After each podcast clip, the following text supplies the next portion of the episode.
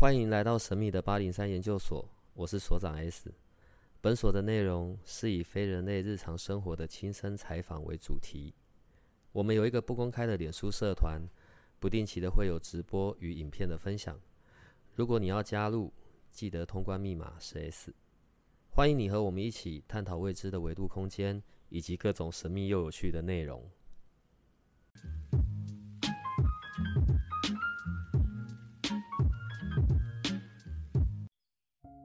所以像去十分国小嘛，嗯，然后去讲故事给小朋友听的时候，你通常都会讲些什么故事啊？很多。我其实比较喜欢去幼稚园跟一二年级，然后我最喜欢讲的故事书就是《屁屁侦探》，那个故事书真的很有意思。他在讲什么？他他是他是一怎么什么册时候有这个故事啊？我为什么从来没听过这个故事？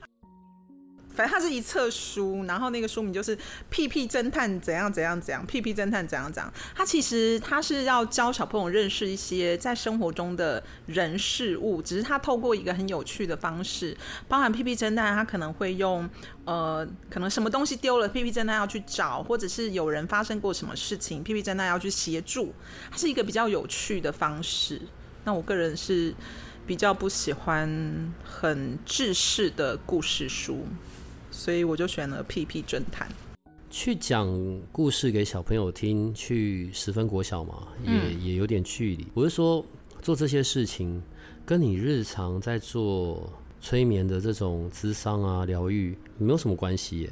为什么会做这个啊？我觉得去十分国小一开始是因为我觉得在很紧凑的生活中，希望能够有一小段时间可以跟自己在一起。嗯，那我试过不同的方式，当中包含就是尝试了去十分国小讲故事。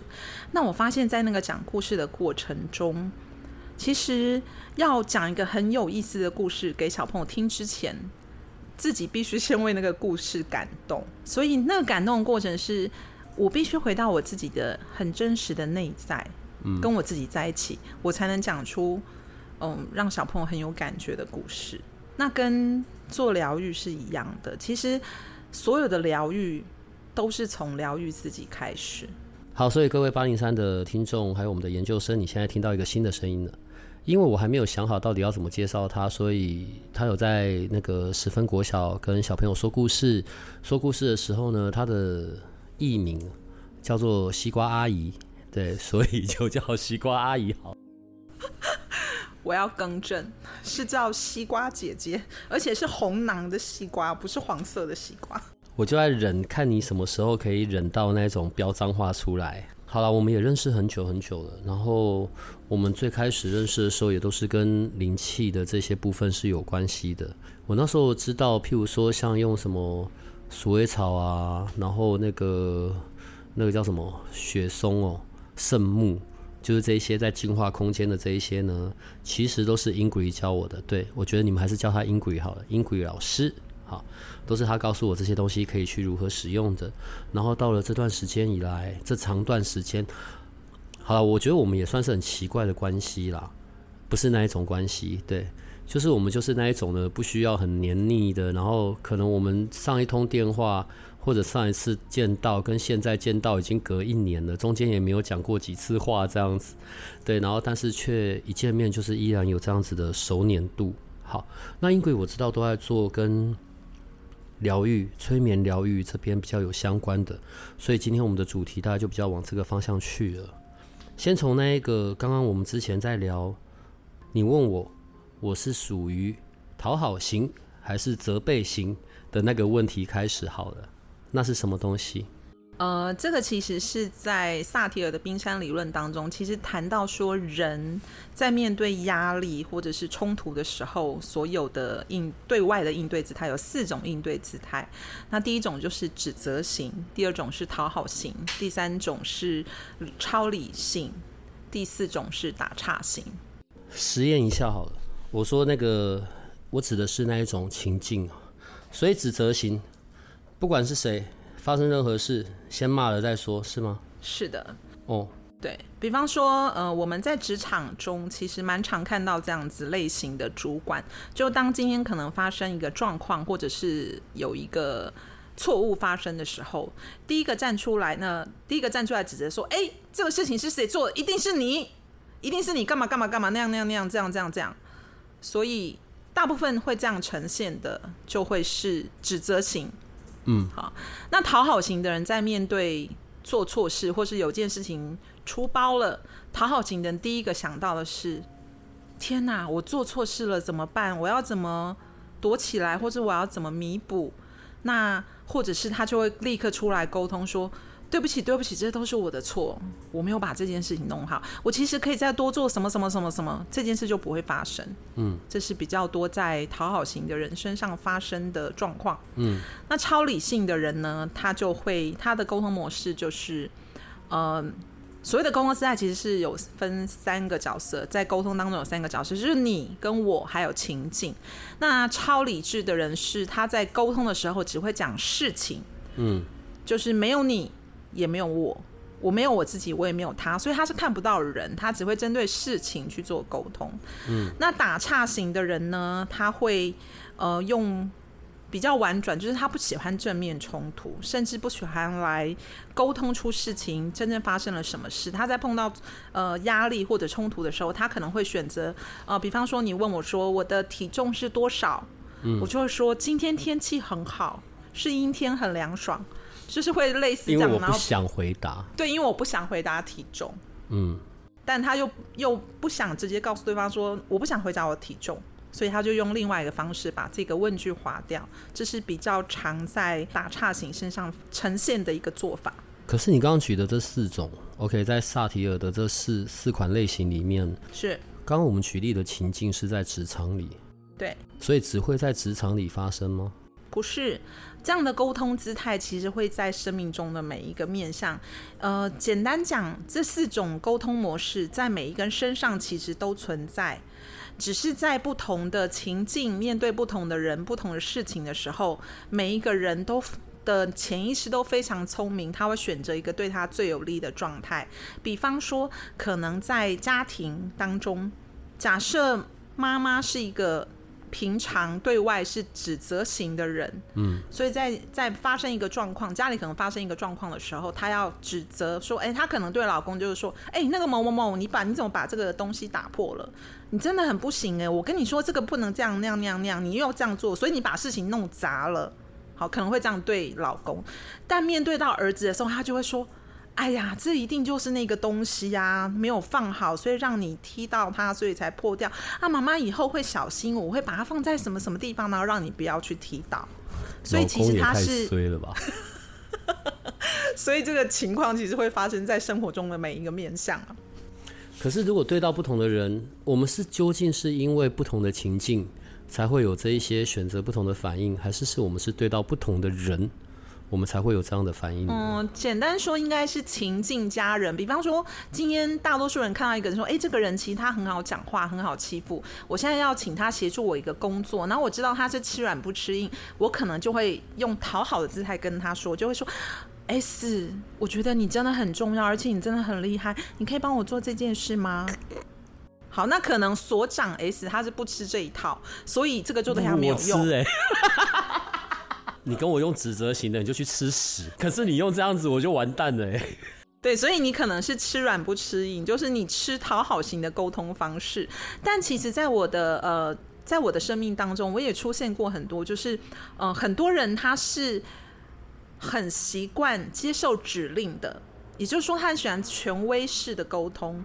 就是他可能在养成过程中，他很他很少在他生命中为自己做过决定。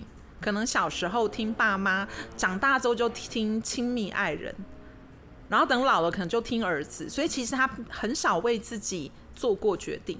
这样的人他就很喜欢你用权威式的方式跟他沟通。比方说他今天要买鞋子，他发现到底红色好看呢，还是咖啡色好看？这个时候他可能就会问亲密爱人说：“哎，老公，我的鞋子到底是红色好看还是咖啡色好看？” 只要你穿都好看。对，这个是一个求生题吗？这就表示说，所长 S 是非常懂得沟通的技巧。我是避难型，对他就会通常比较优柔寡断的，大概都是会是比较偏偏倾向是讨好型的。那如果是指责型，他就没有选择障碍这件事，因为他就想得很清楚，说，哎、其实我就是要一双红色的鞋子，我可能要配我的红色舞衣，所以我一定要红色鞋子。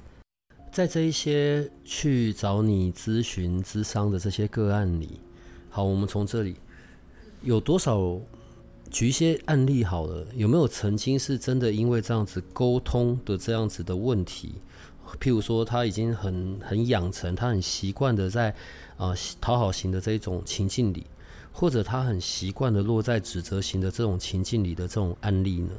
有，比方说，我有一个个案，他在呃，应该是说他的养成教育当中，一直都是处在一个高压的情况下，就是他的妈妈是一个非常强势的人，所以他从小到大没有自己做过决定，那很多事情他也不敢说不，可以说他的生命中没有拒绝这件事。于是当他进到职场的时候，特别是他做的是类似一个总务相关的工作，那其实，在工作中有很多的沟通协调，而且可能会面到不同层级的主管。那最近他就因为这样子的事件来找我沟通，嗯，找我做催眠，因为他在面对要跟上沟通的这件事，他有一个非常非常大的障碍，所以他就选择去讨好，跟他说：“哎、你说什么我都做。”以前行得通，所以他就继续做。可是呢，现在的状况刚好是他遇到两个主管都是非常强势，可是这两个主管的意见并不相同，所以他没有办法同时两边讨好去达成目标的时候，他非常痛苦，他很多个晚上都没有办法睡觉，然后会导致身体有很多的不舒不舒服，比方说常态性的头痛，或者是常态性的失眠。于是他就来找我做了催眠。当初我们也觉得说，诶，这样的事情到底是跟什么有关？其实他不知道，我也不知道。那我们透过催眠呢，就回去看了，在他的生命轨迹当中，他曾经在什么事件中，他受了一个很大的伤。所以，我们回到那个当下，那时候大概是他四五岁的时候，他发生过一个很重大的有事件。办法还记得起四五岁的事啊？他不是催眠状态的时候，他并不知道有那样一件事，是在催眠过程当中，他说出了这件事。其实我们的潜意识非常聪明，有一些很痛的伤，不管是小时候还是可能十几二十岁，我们的潜意识都会把它藏起来。因为太痛了，我们没有办法面对，因为面对了可能没有办法继续的生活，所以他会选择先把它收起来、藏起来。但藏起来的那个东西，在潜意识，它还是一个很深的伤，所以带着这些伤，在日常生活当中，在不同的关系当中互动的时候，其实也会发生很多挫折，甚至不知道挫折是来自哪里。那这一次我觉得也还蛮开心的，就是刚好透过这次的催眠。他去看到了当时在他四五岁的时候，曾经发生过一个那么重大的事情。那我们就透过了催眠的方式，然后运用了一些手法，让他在那个地方把曾经困住他的坎给移走。然后他回到平常的生活中的时候，我记得是他做完催眠，好像大概是一个多礼拜、两个礼拜的时候，他有联系我。他跟我回馈了，他做完催眠之后，其实他隔天星期一上班，他就去跟他的主管做沟通，而且他是带着主张去沟通的。嗯，他虽然他说他在沟通的过程当中，他觉得他的心脏跳得非常用力，他觉得已经快要跳出他的胸口，但他去做了沟通，而且得到一个蛮好的结果。所以我觉得这样的事情其实常常都会让我觉得这个是一个很很感人的礼物。在讲到这四种沟通的类型，好了，指责、讨好、超理性或者打岔，好，不同的情境、不同的人，我们可能就是有不同的应对嘛。可是也有一些状况是我从头到尾就只有一种型，嗯，先不管是哪一种类型好了，一个人他习惯惯用的方式，可能跟他从小到大的呃家庭。原生的环境，或者是随着我们越来越老，我们所经历过的职场啊，我们周边的人，所以默默的去养成了一个一种单一的形式。那如果如果啦，呃，我没有意识到这个部分，我就从头到尾只习惯，譬如我就是指责型好了，不管是在职场里，或者是我的家人里，或者我的另一半的亲密关系里，我就只有一种这种方式。话说回来，我会只有这种方式，也是周边的人所允许的、所养成的，不是吗？是。对，然后接着呢，可能就会造成了沟通的障碍啊，然后或者是不被理解啊，好吧。可是问题是我平常时候我又没有办法自己察觉，那怎么办？你有你有过什么样的这样子的情境是发生在关系的这种里面呢？有，刚好就是有一个朋友，他也是这样的状态，就是他其实对于他，特别是对于他的小孩，他很常就是使用一种。呃，指责型的姿态，但平常他在跟同事相处的时候，好像其实他看起来就是人也蛮好的，是一个很温和的男生。这样也太不合逻辑了吧？对，其实当他跟我说他是这样跟他小孩互动的时候，其实我有一些惊讶，因为跟我平常认识的他有一些不同。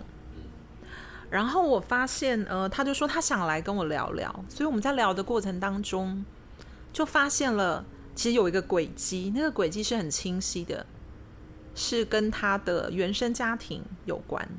我们谈到关系这件事，其实我们每一个人呢，在来到这个世界上的第一个关系都是三角关系。这个三角关系不是一般情人之间的三角关系，而是这个三角关系是我们来到这个世界中第一个关系，就是我这个小孩跟我的父母。这样的三角关系，然后这种三角关系其实他会不断的复制在往后生命中的不同关系中。然后发现说，其实他为什么用这样的方式在对他的小孩，其实跟他的父亲是一模一样的。他的父亲也是对他的妻子非常的温柔体贴，但对小孩就是很高压。然后我的这个朋友，他对他的妻子也是非常的温柔婉约，甚至对我们朋友也都是非常的温和礼有礼貌的一个男生。可他对他的小孩就是一个非常高压的状态。那他为什么发现他对他的小孩高压？应该是说，他发现他小孩现在可能读了国中，就是突然不太想跟他讲话，甚至可能他们家人一起出去的时候，小孩都会默默从他附近飘走。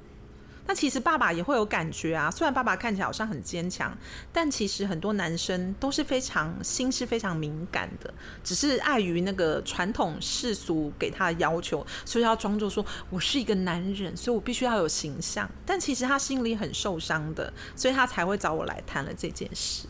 所以你说如果自己没有办法察觉，我觉得自己一定会察觉。他可能呈现的方式不同，比方说他可能会呈现是。哎，发现朋友在你的面前讲话都是非常好听，可是你永远听不到真话，或者是每一个人在你面前都表现的我好像跟你很好，但是呢，私下的聚会去酒吧喝酒，然后去 KTV 唱歌，从来都不会约你。其实都会出现一些一些细微的证据，或者一些蛛丝马迹，让你知道说，其实。那些人呈现的表面跟他内心想的可能是不一致，也许对方可能大多数是讨好型的，所以他就没办法在你面前讲真话，就会说啊，我其实也很喜欢你，我觉得你的跟人沟通的态度很好啊，可能会讲这样，但他可能转身做的又是另外一种，所以我相信当事人一定会察觉到，在他生命中，比方说会有一些很重复撞墙的事情，特别是在关系上不同的关系，或者是在职场。好像同事跟他也没有什么不好，但是他就很难在职场找到一个好朋友，或者是很好的同事，或者是一个很亲密的伙伴。这个其实都都是在这个沟通当中有了落差。呃，有的时候我们会讲啊，这种好像就是原生家庭的诅咒啊。我指的诅咒就是这种呃一代一代下来的那种文化也不太对，因为好作为父母。可能假设我是父母亲的第一个孩子，我的爸爸妈妈也是因为生了我之后才学如何在做爸爸妈妈嘛，所以你知道长子长女有的时候真的就多了一些些的辛苦。好，那因为我从小到大的环境是这个样子，我就又把他带到我自己这里去教育我的下一代。这是关于我跟孩子间的关系，亲子的。可是当回到是另一半伴侣上的这一种另一半的关系的时候，那就变得很麻烦了。可能我通常非常惯用的是指责，对，问题是假设是我指责这种模式对我根本完全不管用啊，我就会走完全的超超超理性，然后所以这种状况呢，就是彼此更堵然、更美送。问题在关系的沟通里，很多的沟通，我我觉得在沟通的本质上面是想要能够有平衡，或者能够想要被同理，或者是想要能够去被被认同啊。我们在讲的是关于认同感。可是有时候，在关系里的争执却会变成了要照我的说，要照我说的做，就是要不就是你照我的做，要不就是我照你的做，而是关于在要结果。好，一个是关于认同感，一个是关于到底谁要听谁的，谁要照谁的，谁是领导者。那先讲一下认同感吧，在关系里的认同感是重要的吗？嗯，当然，所谓的认同感是来自于起源是。你认同你自己吗？我表达我要的了，我不是就是要你认同我吗？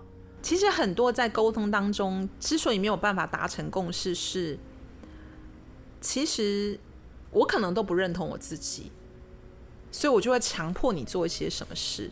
简单说，我可能自我价值感很低，我就会说：“哎，那个某某某，我希望你在我下班的时候来接我。”可是呢，我就设了一个门槛，我有一个标准，我心里就有一个标准，说如果我的亲密爱人在我下班不来接我，他就是不在意我，他就是不爱我。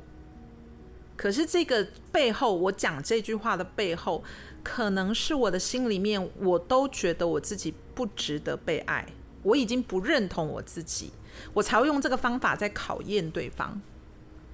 所以，我刚刚说，所有的关系当中，自我的认同是很重要的。那你刚刚提到说，在沟通当中，到底谁听谁？那认同到底重不重要？我我觉得可以来看说，有一对夫妻的关系是这样。比方说，我的另一半，他最常出现的就是一个很臭的脸，然后他很多事情也都不喜欢说出来。也不是不喜欢说出来，因为其实他没有办法说出来他真实的感受，因为他有一个预设，他觉得他说了就会让我不高兴，因为他觉得我不允许他有其他的意见，所以他就更不敢讲。那我们两个之间，你老公会听到这一集吗？会也没关系，我们两个一起走在疗愈的路上。其实我们花了很长的时间，因为对于。大多是讨好姿态的人，诚实沟通出自己内心所想要的很困难。比方说，我的另一半就告诉我说，他其实很希望我听听他说什么。但以前我是我是很主观很强的人，我就会觉得，我觉得我做的决定就最好了。但其实实际来看，我做的决定真的很好吗？可能我做的决定是对我很好，但可能不是对我们的关系很好。所以当有一次他这样跟我沟通之后，我是咬着牙捏着大腿，听他讲完他的诉求。对不起，我只是想到那个画面，你这种人，你居然可以咬着牙捏住大腿哦。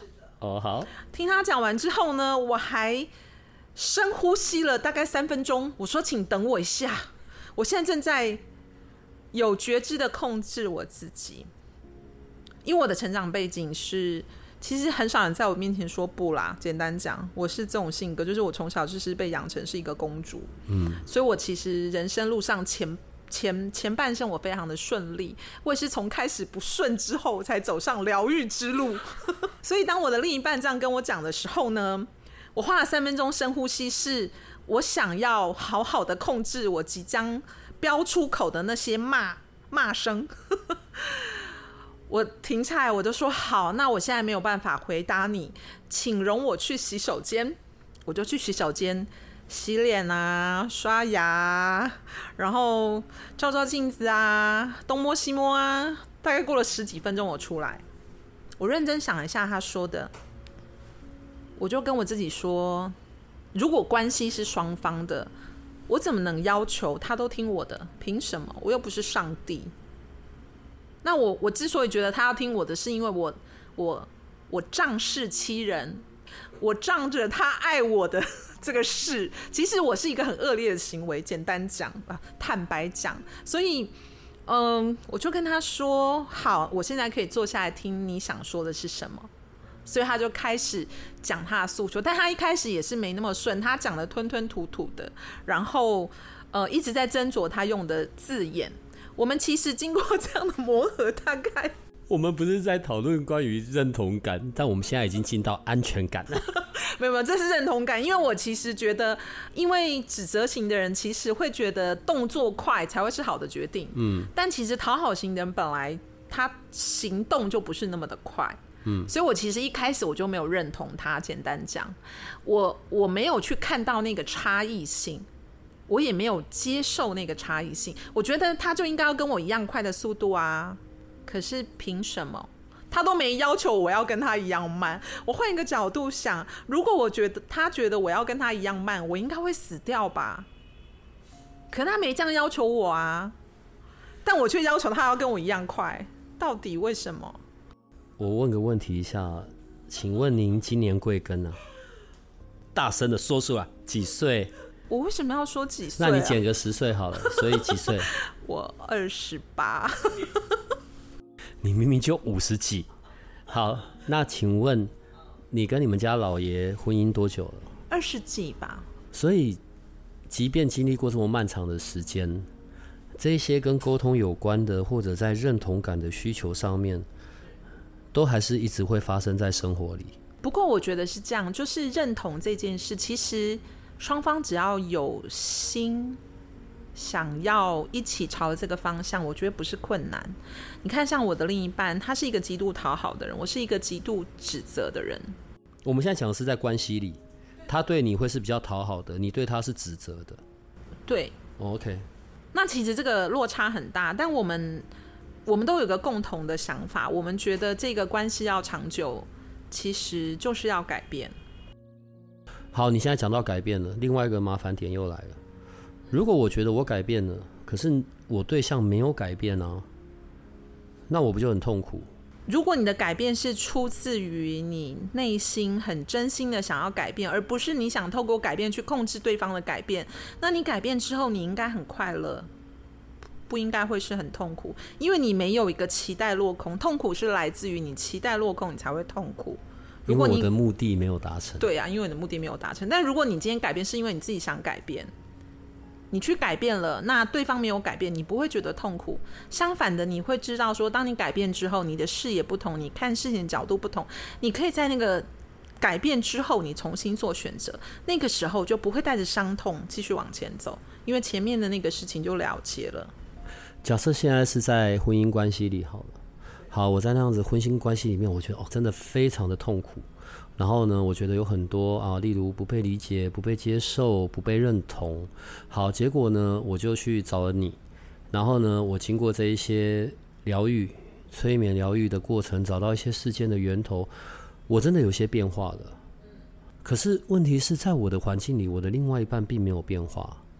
那所以我努力了。我们是不是好吧？那事实结果证明就是无法，那就再见。然后我们就赶快换下一个。你其实也还有一个选项，你可以问他说：“你要不要一起来找 Ingrid 姐姐？” 你为什么那么那么直接？你就是只想要说好拜拜这个这个选择？可是不是这样吗？我觉得是在你我我觉得那是我个人的观点。我觉得每一件事情，我喜欢尽了所有的可能之后。如果真的没有其他可能性，我当然会考虑其他的做法，这个没有问题。但我不会在一开始就设定好，说我做了很多努力，然后我还是不行，所以我要就是要拜拜。嗯，这个其实还是有点差异。在这一段关系里，最终这样结束，然后我就再去入到下一段关系里，嗯，会发生什么状况？要看你是不是处理了前面的伤痛。如果你处理了前面伤痛，那可能你迎来的会是一个新的关系，因为你改变了嘛，然后你也处理了那个伤痛，你可能迎来会是一个新的关系。什么伤痛？我对这一段我有点不太理解。就比方说，有些人小时候、年轻的时候，二十几岁、十几岁的时候，在亲密关系中觉得，哎，这个人不适合，我就分手。然后分手的方式可能也是会采取就人间消失啊，或者是就失联呐。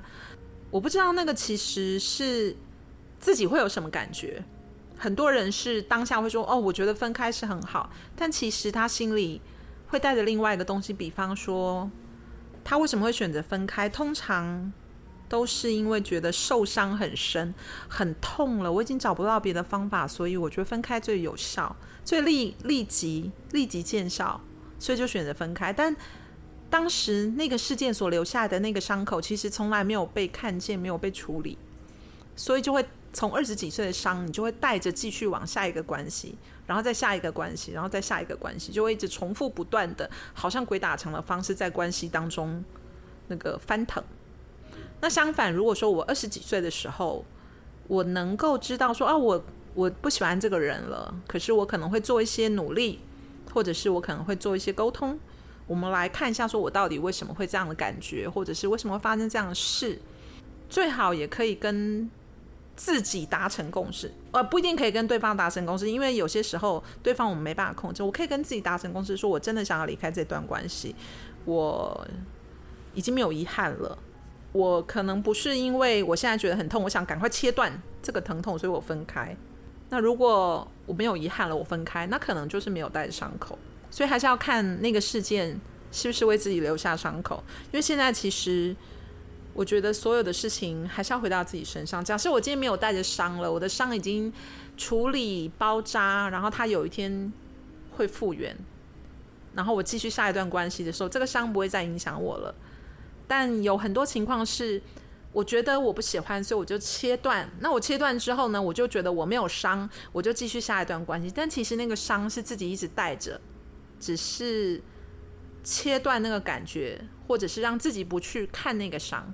但其实，在下一段亲密关系当中，很多类似的事情，可能。以前那样的事情，在原本的关系里面，可能要发生十次才会触动心里的伤痛。但是如果是带着伤口到下一段的时候，那个伤口是会被放大的，所以可能到下一段关系中，同样的伤口可能只要两分的力触动，它就爆炸。所以很多关系行不通，都是前面不知道什么时候受了伤，但没有去处理它，没有去包扎它，没有帮他疗伤。所以下一个就会更倒霉，也不能说下一个更倒霉，就是下一个要有一个比较好的结果的话，就是双方会比较辛苦。我刚刚会有这样子的疑问，那我现在想回到你跟你老公身上好了。哇，二十几年，对，然后小孩也那么大了，然后好这些状态或者生活里面会遇到的问题，当然还是持续的会被发生嘛，所以。我们到了这么老，我们还是得要跟另一半在关系上面有这么多要留意的。留意什么？等一下，我想知道，留意是指像刚刚讲的啊，你以前你才不会理理会他，你这么指责型的人，女王型的，然后你老公在你旁边就只能像一只鹌鹑一样。哎，你老公会，老爷，我这只是在讲一件事情，我不是在攻击你，好吗？好。然后，但是到你会愿意。就是好，你们继续因为这段关系的原因哦，愿意开始有些不一样，开始有些去谈、去谈话、去甚至要去获得同理啊，或者是认同。好，用我的逻辑好了，如果真的那么不快乐，那就结束再见了，对吧？那是什么东西？那个出发点是什么？会让你们愿意哦？好，那我们就继续下来看有哪些行不通的。我可能有些东西得忍，你可能有些东西给调整，是什么原因让你们会愿意这样？我觉得什么原因啊？应该是说我们，我觉得每段关系都有很甜蜜、值得记住的时刻。可是随着时间越久，我们越来越老，我们只会看到彼此的讨厌。没有，其实那些事情越来越多。什么东西？那些那些甜蜜跟开心的事情越来越多，而且你认真真的，我我说真的哦。哦，你说对，而且走到现在，其实我们很少有什么委屈。以前我很多。就是委屈，就是呃，受到世俗观点的制约，我强迫我自己在婚姻中做了很多事情。比方说，我刚结婚怀孕的时候，嗯，我的婆婆她是他比较我不知道是传统还是什么，反正他就觉得说女生下完班回家之后要把家里面收拾的一尘不染，而且擦地板呢必须要跪着擦，不能用拖把擦，而且擦完一次之后，第二次要用清水加上漂白水再跪着擦一次。我那时候也还是真的这样擦了。那我这样擦之后，而且那时候我怀着孕，所以我的小孩在七八个月的时候，我果然有了早产的迹象，我就在医院躺了两个礼拜。可是是那些隐忍的过程中，我其实内心就累积了非常多的埋怨、恨跟讨厌。那个讨厌可能是会是从对我的婆婆的讨厌转移到我的另一半身上，因为我我不能骂我婆婆，可能就是骂另一半出气。但这个是在很很早期，就是我用了很多社会舆论的标准来看待我自己，就是我想要成为一个好媳妇啊，我不想让别人讲我说啊，我妈妈没把我教好啊，怎么没有好好的当一个好媳妇？然后一路到后来，我发现很多事情我比较愿意去沟通，比方说现在我们他希望我打扫家里，我就会觉得说我既然有上班，那我们就花钱找家政公司。不就好了吗？嗯，对，可能会是用这种方法。那他可能还是不认同，但我会觉得我的生活是为了我自己。我怎么打扫我家，其实并没有影响我的婆婆啊。所以我做了调整，然后我也告诉我的另一半说，为什么我要这样子做。然后我发现这样的事情越来越多，我沟通出来之后，我累积下来的那个埋怨啊、委屈啊、恨意呀，哎，少了很多。他没有来累积新的，那就会让我跟我另一半之间的关系越来越正常。所以你说结婚很久之后会相看很讨厌，我觉得。的确是没有，我觉得刚结婚的时候很讨厌，每天我都想着说可不可以离婚。大概前面三年，每天脑子里想的都是为什么要结婚，可以离婚吗？为什么要两个人在一起？就是我每天都想的都是这些事情。我我现在回头看，我发现那时候我用了太多世俗的标准、长辈的标准，所以我整个就是一个歪楼，我就是一个嗯。我就是一个受气包，然后一个很隐忍。我甚至，呃，为了要做好一个好媳妇，我把自己累到一个不成人样。然后在除夕夜，我就是在，我记得有两年还三年的除夕夜，我都是在医院的急诊室度过，都是挂着点滴过除夕。这么的抗拒啊？不是，是是累到一个不行。你知道，其实因为我的我的行业是电子业，其实是一个高压而且节奏很快的工作。那呃，工作量很大，可是我。过年前可能除夕当天，我要大扫除我们家，然后要回婆婆家，然后要准备吃的，然后要准备什么年货啊，什么时候有很多事情要处理。男生比较没有接触这一块，所以你可能没有办法理解说过年这件事对于一个媳妇要准备的事情有多少，是真的很多多到爆。我甚至有时候做梦都会想说，我不是华人，我是。美国人就就完全不用做这些事，你知道吗？好，那就是异想天开，因为我生的就是台湾人。在你那时候在国外的时候，到后面回来到这里，当然在文化上面，或者是这个传统价值的标签上面，当然也都不一样啊。我会讲到这个，是因为呢，我在猜啦，不管男生女生，可能很多人都是受苦在关系的这个里面，可是，在关系。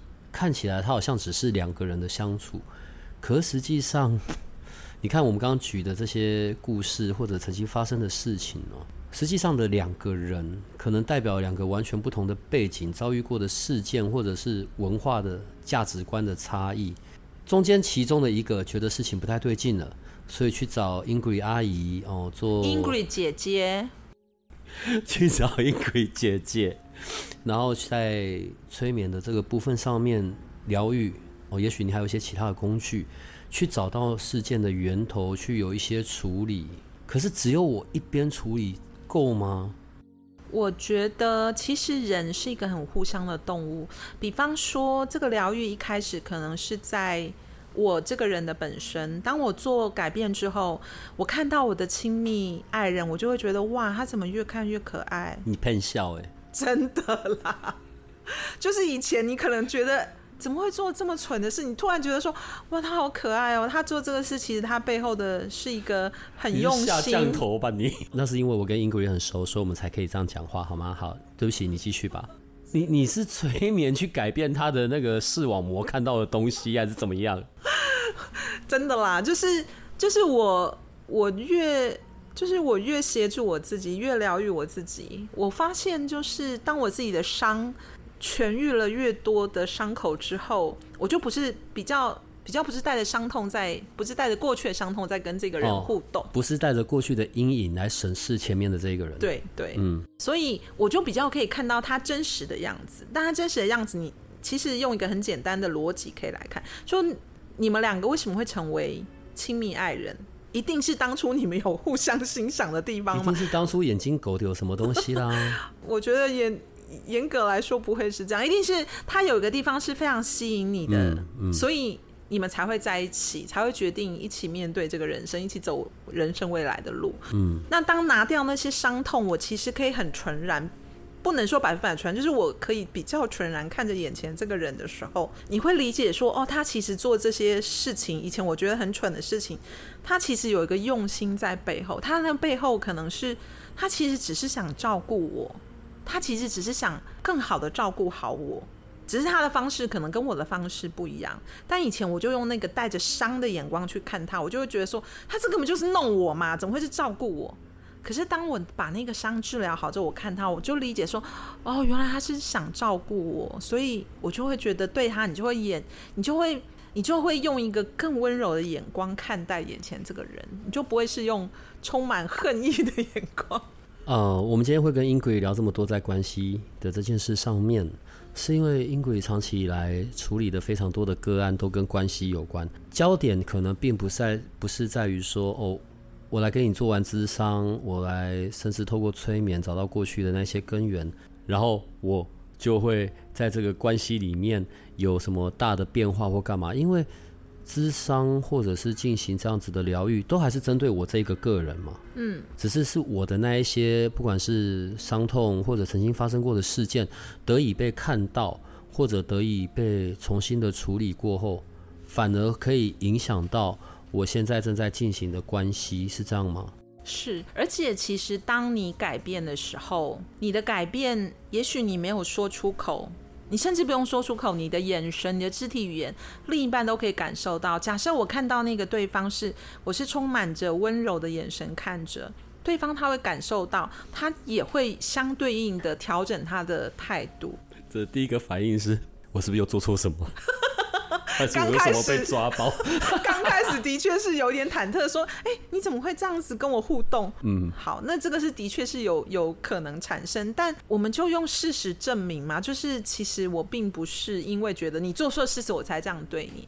那慢慢慢慢，他也理解说：“哦，其实他沟通出他自己真实的想法，其实是很重要，是可以让彼此之间距离是更靠近的。”我现在很开心的通知你啊，大概就是以后每一周你会为你自己留一个半天的时间，对，然后每一周都会有你的一集这样子，因为我觉得针对关系的这个议题实在是太庞大了。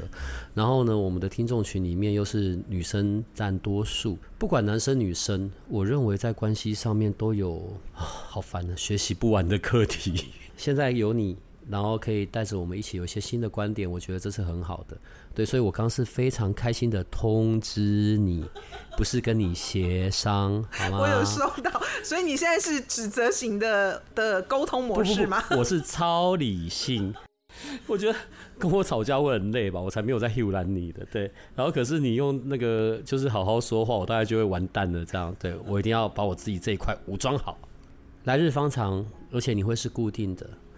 给一点小秘诀吧，在关系里，不管已婚未婚，不管是怎么样子的关系，当然我们现在讲的就是爱情里面另一半了。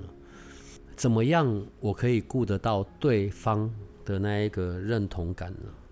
第一个秘秘诀，这是一个非常开始的秘诀，也是最重要，就是你可以随时关注你现在心里针对你的亲密爱人的想法是什么。你有意识的去注意，我现在是怎么看待我的亲密爱人？可是我昨天才吵完架，就没送，想到就讨厌，怎么办？你讨厌你你你昨天跟他吵架，你可以很讨厌你的亲密爱人没有问题，可是你也可以讨厌他的同时，也还是很爱他。难道你讨厌他就不爱他了吗？就跟你你小孩做错事，你骂你的小孩，你就不爱他了吗？还是爱啊？你讨厌他跟你爱他，这不冲突的。我想我们的女性同胞们应该都会很爱你，对，想要挖到洞给你跳都很难呢。但这个是一个很难的，这是一个很难的事情呢。因为很多时候可能还是卡在那个情绪里面，就觉得这个人非常的讨厌，在这个时候哪哪会想得到关于爱这件事呢？对，很讨厌就去怎么样处理那个讨厌？草人扎针？呃，不是，就是你当然可以草人，就是当你觉得你对这个人很有情绪，你可以找一个方式让你自己觉得舒服或是平衡的方式，比方说有些人是。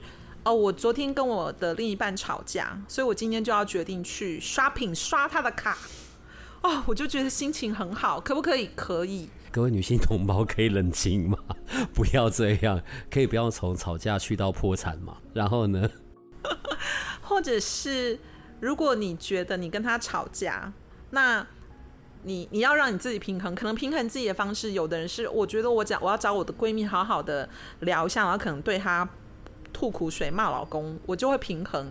有些人是这样，有些人是我要去找一家很棒的餐厅，我只跟我自己吃饭，然后准备一个非常棒的一个晚餐，然后跟我自己吃饭。那是一个很很棒的一个平衡自己的方式，就是每个人都可以去找自己平衡的方式。或者是如果我的老公跟我吵架，然后我我情绪很大，那怎么办？然后我就决定今天不煮饭给他吃，或者是。今天的床就突然客满，所以你可能要睡沙发之类的。就是不管是什么方法，当然是最好你你找一个方法是你自己可以接受，但最好也不要去伤害到别人的方法。我会被男性同胞骂死吧？我我我修正一下刚刚给你的通知，我觉得你还是四个礼拜来一次好了。我觉得很开心，就我跟英古 y 这样子，哎，我们大概快一年没见到面了吧？然后对，然后我们现在可以在这里有这些不同的一些内容，然后可以给我们的听众，然后而且啊，对我们的女性同胞应该真的都会非常的喜欢你。关系真的是一件很很有难度的事情用你的催眠的这些专业，你的疗愈的这些各式各样的工具或者手法，好，在每一周里面都可以为我们带来新的知识。新的，那也不叫知识，新的感受跟体验吧。然后我也会把跟你咨询的那些方式做在我们的 Lite 上面，好不好？好的。然后，嗯，我希望可以对我们的听众们，正在关系里受苦的各位男性，可以有新的出口，然后可以有一个新的观点，重新经营起一段新的关系，好吧？那我们今天就先到这边了。所以你可以跟我们八零三的研究生们说拜拜了。大家拜拜，我是 Ingrid，拜拜，下次见。如果你喜欢我们的节目，请多帮我们分享，并且鼓励订阅，让八零三研究所可以持续成为你探索灵能世界的另一只眼睛。